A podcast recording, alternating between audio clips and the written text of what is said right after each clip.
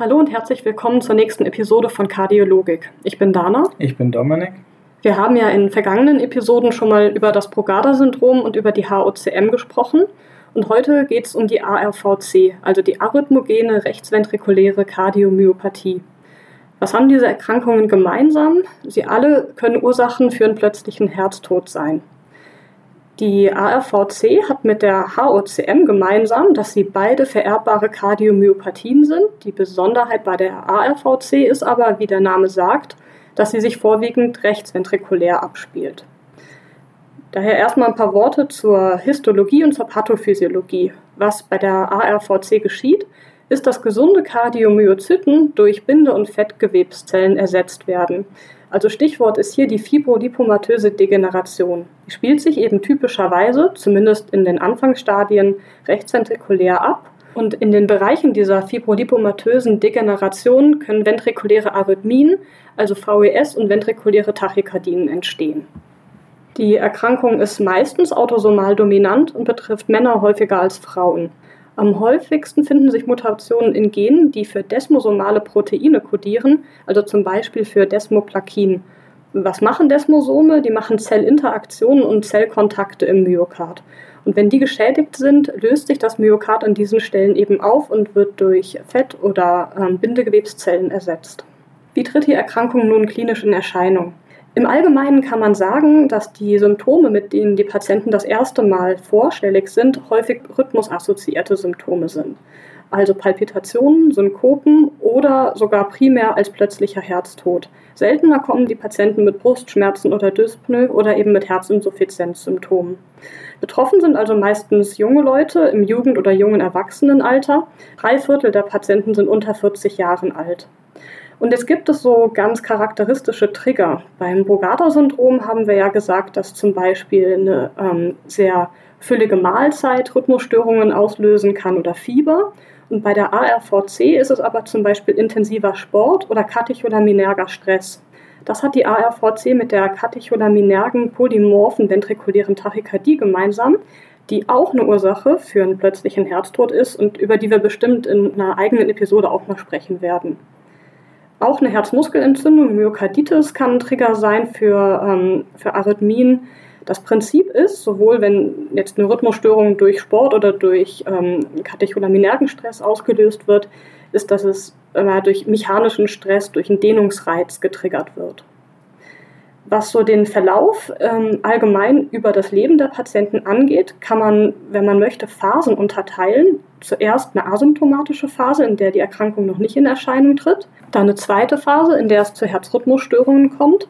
Eine dritte Phase, in der sich Symptome vom Rechtsherzversagen zunehmend entwickeln und eine vierte Phase, in der es mit fortschreitender Erkrankung zu zunehmenden Rechts- und Linksherzinsuffizienzsymptomen kommt. Bei über 50 Prozent der Patienten kommt im Laufe der Krankheit irgendwann auch eine LV-Beteiligung dazu. Kommen wir zur Diagnostik. Diagnostische Kriterien kann man sowohl histologisch finden, als auch im EKG, als auch in der Bildgebung, also im Echo und im MRT und mit der Genetik. Zuerst mal zum EKG. Allgemein kann man sagen, dass man im EKG Zeichen von einer verzögerten rechtsventrikulären Depolarisation findet.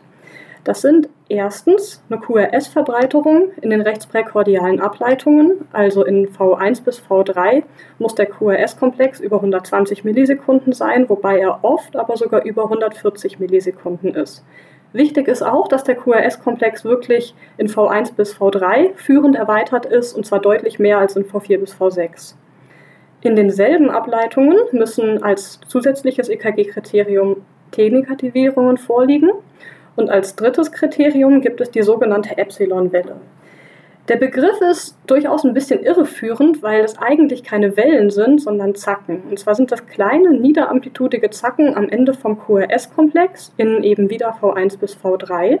Theoretisch auch in AVR oder in Römisch 3 kann man die auch finden die in einer oft tiefen, breiten S-Zacke sind. Und eigentlich sind das ähm, kleine Potenziale, bei denen es sich um niederamplitudige Spätpotenziale handelt, als Ausdruck von einer fragmentierten Erregungsausbreitung in diesem geschädigten, inhomogenen rechtsventrikulären Myokard. Anders als bei großflächigen äh, Myokardnarbenarealen führt nämlich das Nebeneinanderliegen von gesunden und kranken Myokardzellen zu dieser Fragmentation. Und je weiter die RV-Degeneration fortschreitet, desto narbiger wird das Myokard und dann kann auch bei einer RVC im Verlauf der Erkrankung der QRS-Komplex selber so niederamplitudig sein, dass man den förmlich gar nicht mehr erkennt und mehr Spätpotenziale, also Epsilon-Zacken sozusagen, da sind als ein eigentlicher QRS-Komplex. Es gibt es Möglichkeiten mit einer ähm, quasi Verstärkerfunktion, diese Spätpotenziale, diese Late Potentials abzuleiten, und zwar mit einem sogenannten Signalermittlungs-EKG. Das ist eine spezielle hochauflösende EKG-Aufzeichnung, mit einer entsprechenden Software, mit der man im Prinzip wie bei einer elektrophysiologischen Untersuchung Late Potentials nachweisen kann, nur dass es eben nicht invasiv ist. Eine Alternative dazu, wenn man diese Software nicht hat, ist, dass man Fontaine-Ableitungen aufzeichnet, wobei man auch häufig dann schon Epsilon-Zacken oder Spätpotenziale sehen kann. Dabei klebt man die Elektrode, die eigentlich auf dem rechten Arm ist, aus Manubrium sterni, die, die auf dem linken Arm ist, auf Xiphoid und die, die auf dem linken Bein ist, auf V4. Und noch ein vielleicht interessanter Fakt, warum heißt das überhaupt Epsilon-Welle oder sagen wir Epsilon-Zacke?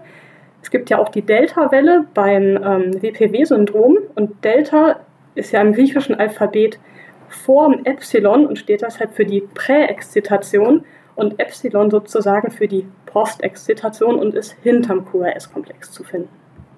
Gut, so viel jetzt zum normalen ähm, Ruhe-EKG, aber was für Arrhythmien kann man antreffen? Die Arrhythmien haben bei einer ARVC typischerweise eine Linkschenkelblockmorphologie. Und tatsächlich findet man auch bei zwei Drittel der Patienten in einem Ruhe- oder Belastungs-EKG solche VES und bei vielen eben auch VTs, sei es anhaltend oder nicht anhaltend. Die VES können ebenso wie die VTs sowohl eine inferiore als auch eine superiore Achse haben. Also das heißt, die können aus dem RVOT kommen, aber auch aus dem RV-Apex kommen. Und dabei muss man auch sagen, dass die VTs auch eine andere Morphologie haben können als die VES. Und man sogar vielleicht sagen kann, dass wenn die VTs unterschiedliche Morphologien auch aufweisen, dass man dann sogar umso eher an eine ARVC denken sollte. Kommen wir als nächstes zum Echo. Was man hier sieht oder sehen kann, sind eine Vergrößerung der Rechtsherzdimensionen, eine eingeschränkte RV-Funktion mit einer zum Beispiel eingeschränkten Tapse. Man kann Rechtsherzbelastungszeichen sehen mit paradoxer Septumbewegung, wobei die häufig nicht akut anmuten. Man kann Dyskinesien und typisch auch Aneurysmata im RV sehen. Diese Dyskinesien und Aneurysmata betreffen typischerweise die freie Wand vom RV. Nicht unbedingt, das ist nicht äh, ein Diagnosekriterium, aber es ist eben sehr, sehr häufig anzutreffen. Da aber ja die Analyse der Anatomie vom rechten Ventrikel und die Dimensionen im Echo allgemein schwer darstellbar sind, ist wirklich großzügigen MRT empfohlen. Da kann man die RV-Größe, die Funktion und die Analyse der betroffenen Wandabschnitte oft viel besser darstellen. Also wirklich hohe Empfehlung fürs MRT. Weiterhin kann man dann eine Myokardbiopsie aus dem rechten Ventrikel entnehmen. Das macht man zum einen, um andere kardiale Erkrankungen wie myokardiale Speichererkrankungen auszuschließen und um diese fibrolipomatöse Degeneration histologisch nachzuweisen. Wichtig ist da aber, dass man wirklich eine Entnahme aus dem betroffenen Areal macht, also aus dem Areal, was man bildmorphologisch vorher schon gesehen hat. Weil wenn man aus dem nicht betroffenen Areal abnimmt, können die ähm, die Präparate mikroskopisch sozusagen falsch unauffällig sein. Um von anderen Rechtsherzerkrankungen abzugrenzen, kann man einen Rechtsherzkatheter durchführen, ähm, wo wir überhaupt schon von Differentialdiagnosen sprechen, also einmal andere Rechtsherzerkrankungen, eben ähm, Lungenembolien, pulmonale Hypertonie. Und wenn wir jetzt die Rhythmusstörungen angucken, da mehr gesagt, ähm, VES oder VTs ähm, mit äh, Linkschenkelblockmorphologie. Das heißt, hier muss man vor allem von der idiopathischen ventrikulären Extrasystolie aus dem rechtsventrikulären Ausflusstrakt unterscheiden. Eine elektrophysiologische Untersuchung macht man, wenn man sie macht, eigentlich nicht ähm, aus diagnostischen Zwecken, sondern zur Risikoabschätzung, also ähm, bei, ob man induzierbare ventrikuläre Tachykardien hat, um äh, die Empfehlung für eine primärprophylaktische ICD-Implantation abzuschätzen. Und ähnlich ist es eigentlich auch mit der genetischen Testung. Das macht man eigentlich auch nicht primär für diagnostische Zwecke des betroffenen Individuums, sondern eher um betroffene Familienangehörige zu identifizieren, weil alle Familienangehörigen ersten Grades ähm, gescreent werden sollen. Wie bei der HOCM auch, schließt aber das Fehlen von einer Mutation einer ARVC nicht aus.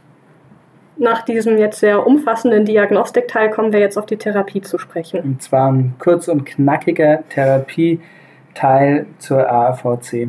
Letztendlich wie bei allen Erkrankungen kann man es in drei Säulen aufteilen. Die eine Säule so Allgemeinmaßnahmen, die andere medikamentöse Therapie und die dritte dann Intervention bzw. Operation.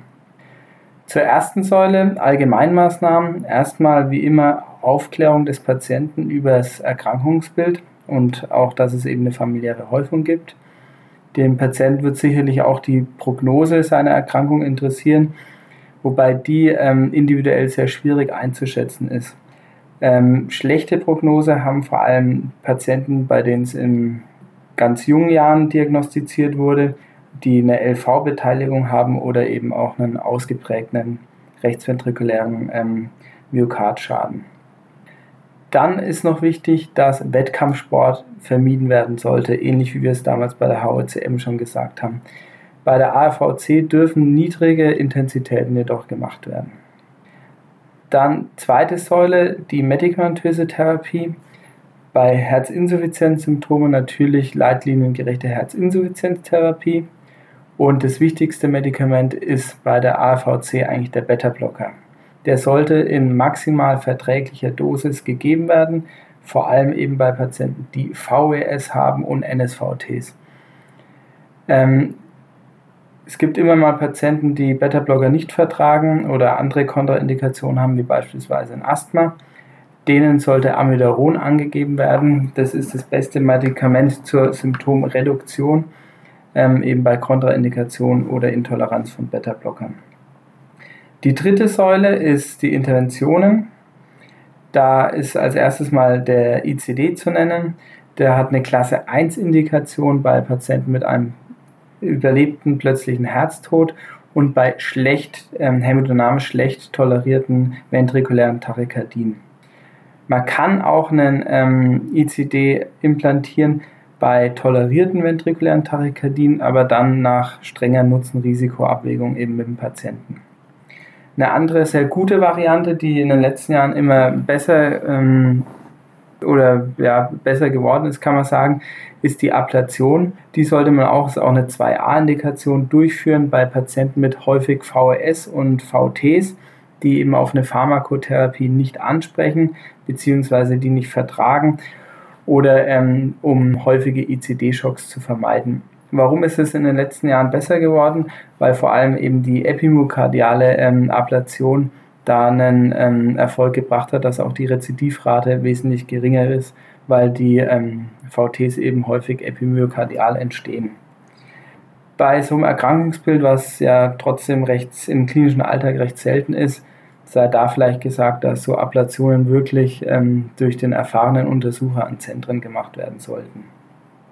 Das sind eigentlich so die wichtigsten Dinge, die man zur Therapie wissen muss. Also aufklären über die Erkrankung, Beta-Blocker oder Amiodaron, Defi oder Ablation. Ähm, so eine Ultima Ratio ist immer noch eine Herztransplantation, aber das ist ja letztendlich, äh, gilt es ja für alle ähm, Kardiomyopathien. So, das war die ARVC in 15 Minuten. Wir hoffen, euch hat die heutige Episode wieder gefallen. Bis zum nächsten Mal. Folgt uns auf Instagram und da werden wir mal versuchen, in Zukunft auch EKGs zu zeigen oder irgendwelche Bilder und auch auf Facebook und bleibt uns gewogen.